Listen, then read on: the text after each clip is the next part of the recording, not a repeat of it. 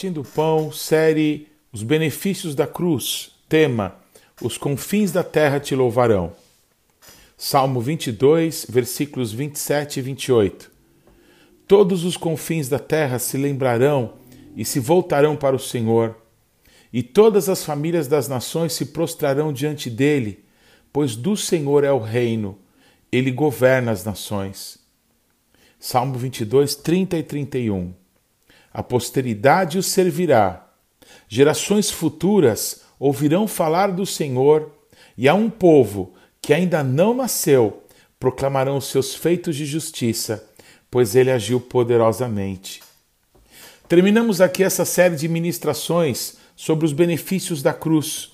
Embora há uma infinitude da graça do nosso Deus provinda da cruz do Calvário, que ainda há de nos tocar de forma pessoal e também como corpo de Cristo em nossa geração e nas futuras.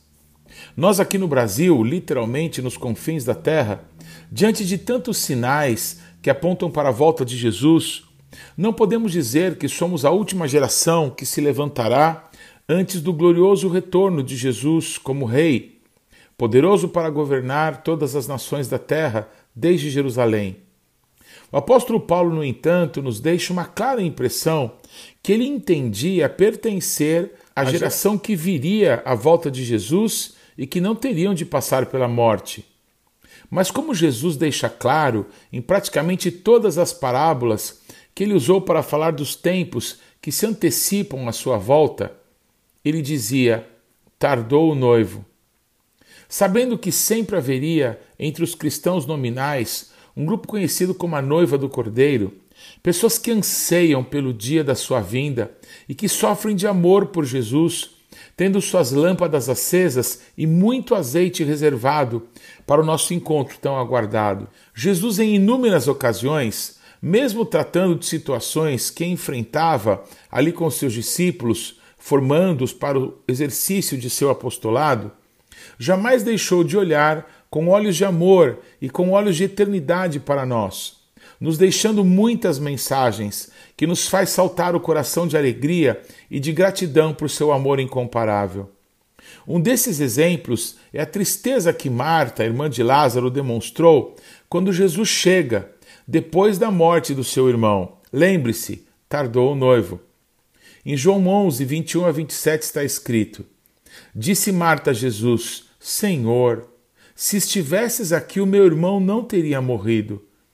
Mas sei, mesmo agora, Deus te dará tudo o que pedires.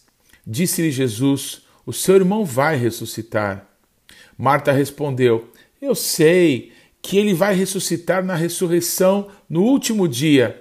Disse-lhe Jesus: Eu sou a ressurreição e a vida. Aquele que crê em mim, ainda que morra, viverá. E quem vive e crê em mim não morrerá eternamente. Você crê nisso? Ela lhe respondeu: Sim, Senhor. Eu tenho crido que tu és o Cristo, o Filho do Deus vivo, que devia vir ao mundo. Jesus parece nos dar uma clara indicação que nessa conversa sobre Lázaro, ele deixaria uma mensagem para a nossa geração, para as que recentemente estão passando e para aquelas que estão se levantando agora. Quem crê em mim, ainda que morra, viverá. Se tiverem que passar pela morte, assim como eu terei de enfrentá-la, porque eu vou vencê-la, vocês vencerão. A cruz não foi o fim, foi o campo de batalha de nossa maior vitória. Tragada foi a morte pela vitória. Jesus tira de nós o maior medo, dá para nós a maior esperança. Da cruz do Calvário, ele que não a espera chegar fria com ar de vitória, Jesus se lança contra ela bradando: está consumado. Jesus arremeteu contra a morte, assim como todas as vezes que em seu tempo aqui nesse mundo como homem demonstrou ter poder e autoridade contra a morte, sempre a subjulgando, como foi nesse mesmo caso de Lázaro pois foi justamente por causa da ressurreição de Lázaro que os sacerdotes decidiram matar Jesus. E o Mestre se ausentou por um pouco de tempo, até que voltasse enfim para se entregar por todos nós. Pois na véspera de Jesus ser crucificado, entregando-se por todos nós, que reunido com seus discípulos, ora por eles e por nós.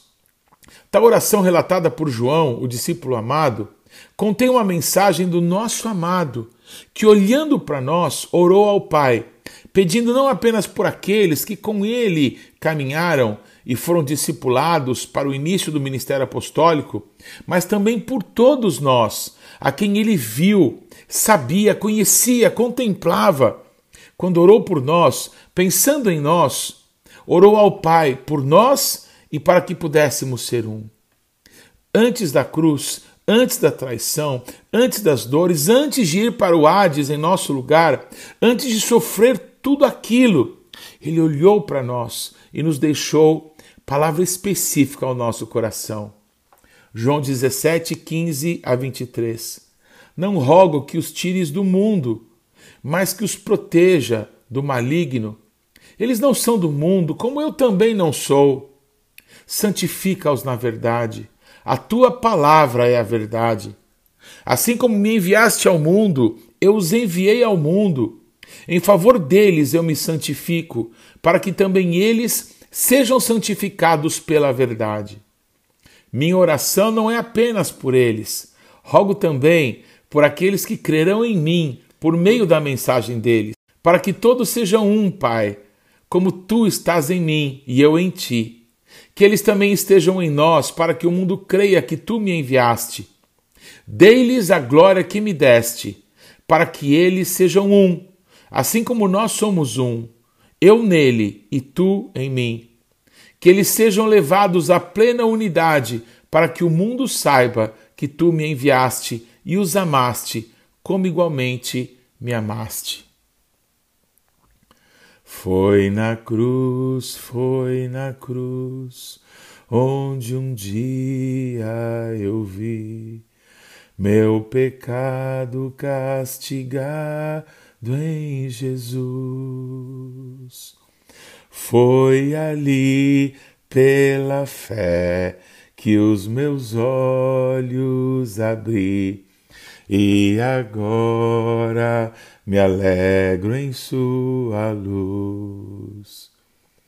Sim, eu amo a mensagem da cruz, até morrer eu a vou proclamar. Levarei eu também minha cruz, até por uma coroa trocar. I'll never know how much it cost to see my sin upon that cross. Eu nunca saberei o preço do meu pecado lá na cruz. Paulo de Tarso, apóstolo, Igreja Bethlehem.